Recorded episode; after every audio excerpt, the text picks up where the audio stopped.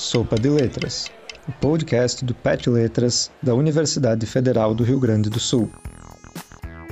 Nesta edição, Drops de Gramática. Qual é a origem da palavra identidade? A palavra identidade vem da palavra latina identitas, identitate, que significa o mesmo.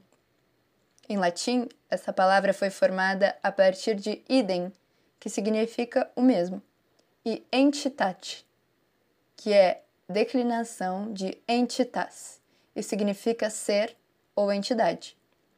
Acredita-se que o vocábulo identidade tenha entrado para a língua portuguesa em 1696.